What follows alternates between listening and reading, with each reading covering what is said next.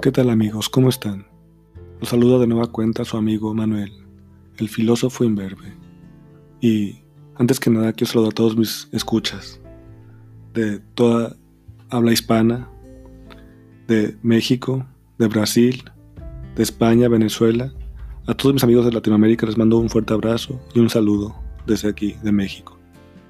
Y hola amigos, vamos a tomar la bebida del día acompañar este podcast con un espresso americano. Y un espresso americano es una bebida que es un café espresso, pero con leche en un vaso muy grande. Y es un café con leche, pero hecho de espresso. Es un café fuerte para despertarnos y mantenernos alertas y con el cerebro bien dispuesto para aprender y concentrarnos. Es la bebida del día porque aquí en esta zona hace mucho frío. No tanto como otras zonas, pero sí, hemos batallado con el frío. Y amigos, sean bienvenidos a esta aventura. El día de hoy vamos a tratar un tema muy, muy importante para nosotros, para ustedes, para nuestra mente. Vamos a empezar bien el año. ¿Y qué mejor manera de empezar bien el año? Justo antes de terminar este mes, el mes de enero, que con la lectura. Vamos a alimentar nuestra mente, nutrirla con, con palabras, con pensamientos, adquiridos de la lectura, con este hábito que va a hacer que nuestra mente sea fuerte y nos ayude a pensar mejor, a memorizar, a entender mejor lo que leemos.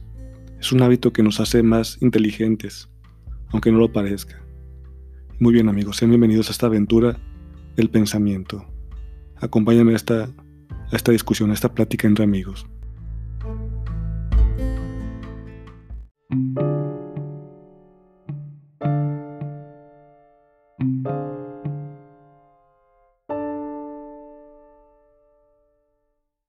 Para cuando ustedes escuchen este podcast, este episodio, habrá pasado varios días desde que se conmemoró un aniversario más de lo ocurrido en Auschwitz, en donde la razón imperó, pero es una razón que imperó para hacer el mal, para calcular cómo matar personas, cuánto veneno poner en las cámaras, cuántas personas se necesitan para que mueran rápida, eficazmente cuántos días, cuánto trabajo necesitan para que las personas puedan sobrevivir y, y, durar para, para que esta atrocidad se lleve a cabo.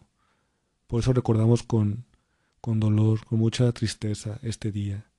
Pero no olvidamos, no debemos olvidar este día fatal para la humanidad, porque tenemos que evitar a toda costa que se repita, de que la razón sea usada, utilizada, sea un instrumento de, de muerte para dañar al prójimo en vez de ayudarlo. Y por eso este día no debe olvidarse, debemos recordarlo. Y también es muy recomendable que vean un documental en Netflix que se llama La Segunda Guerra Mundial a color. Y se puede dar una idea general, un panorama más amplio de lo que pasó en esta guerra. Y también en cuanto a lecturas, hay una lectura muy ad hoc y que tiene que ver mucho con México y España, sobre todo con México. Y nunca me he sentido tan orgulloso de ser mexicano como cuando leí esta novela de Mónica Castellanos, que se llama Aquellas horas que nos robaron, el desafío de Gilberto Bosques.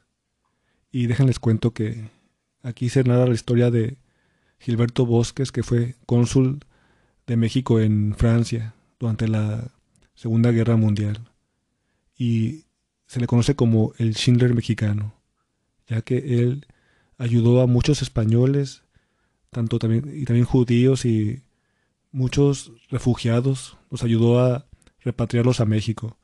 Les brindó visas provisionales, les dio alimentos y todo esto a costa de su vida también. También su vida corrió peligro.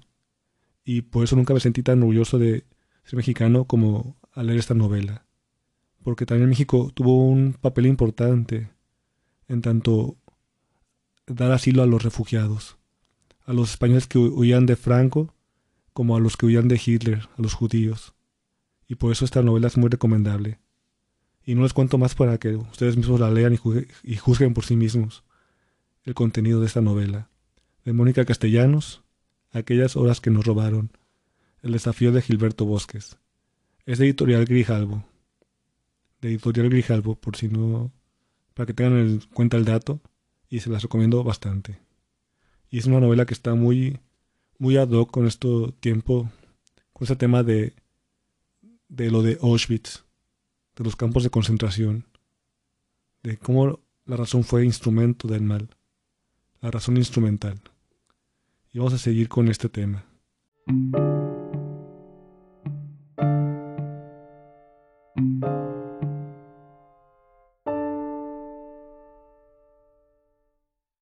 Muchas gracias por escucharnos aquí en su podcast de filosofía, El filósofo imberbe.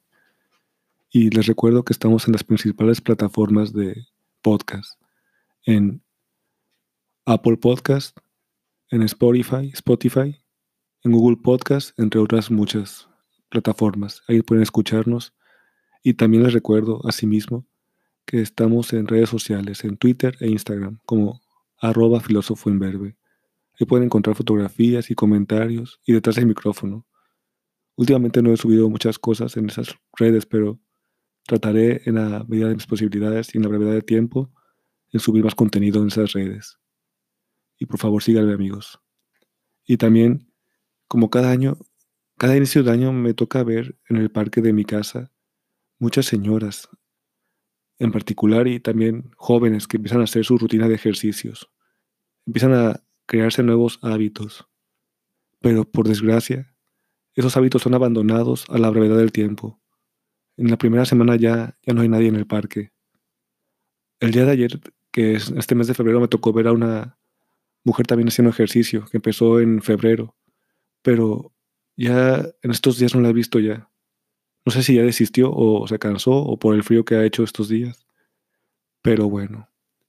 Pero a lo que voy, también así como hay hábitos que es para ejercitar el cuerpo, también debemos crear hábitos, fomentar hábitos que fortalezcan nuestra mente, que la ejerciten.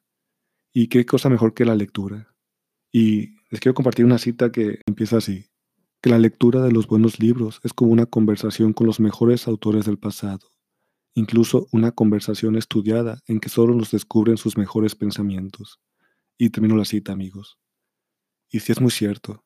Ya he dicho en capítulos anteriores que leer nos permite acercarnos a las mejores mentes del pasado y del presente también, y conversar con ellos, detenernos si es que no entendemos algo para asimilarlo, para hacer ese conocimiento parte de nosotros, de nuestra alma, de nuestra mente. Y la lectura hace eso. Si tan solo nos dedicamos a leer 15 minutos antes de dormir todas las noches, ese sería el inicio de un buen hábito, el comienzo de este hábito, del cual no se arrepentirán de adquirirlo, amigos. Así como hacen ejercicio, así como preparan su café todas las mañanas antes de ir a trabajar o a estudiar, háganse ese propósito de leer más, por lo menos 15 minutos diarios, concentrados, antes de dormir para que se les quede grabado ese, ese conocimiento, esa lectura.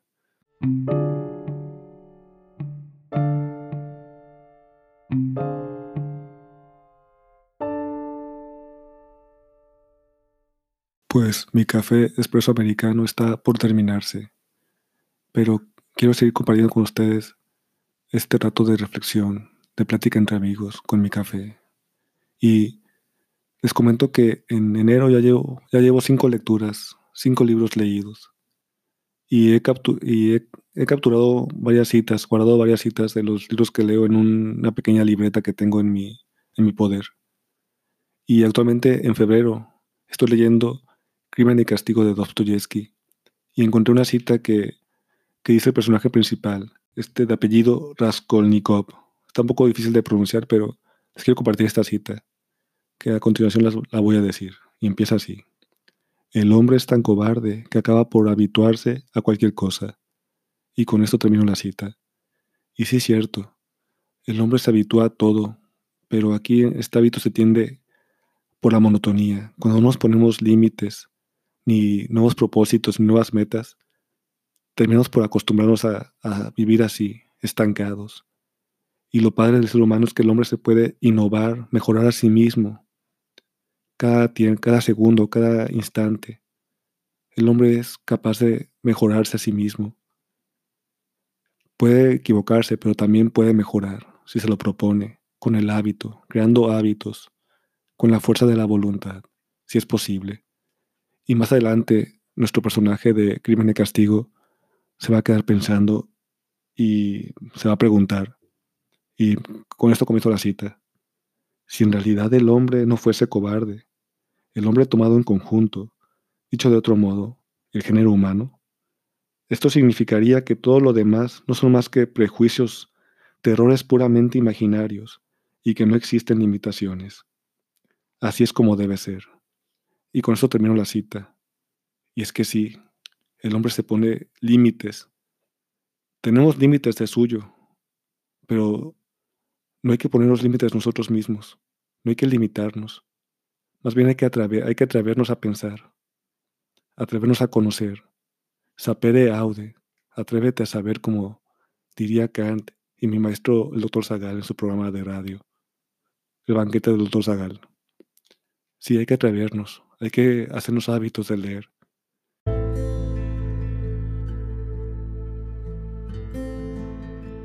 Y con esta reflexión terminamos el programa de hoy, amigos. Espero que lo hayan disfrutado tanto como yo al hacerlo con ustedes. Y que disfruten de los placeres sencillos como el café y la lectura de un buen libro. Hasta pronto amigos, se despide su amigo Manuel.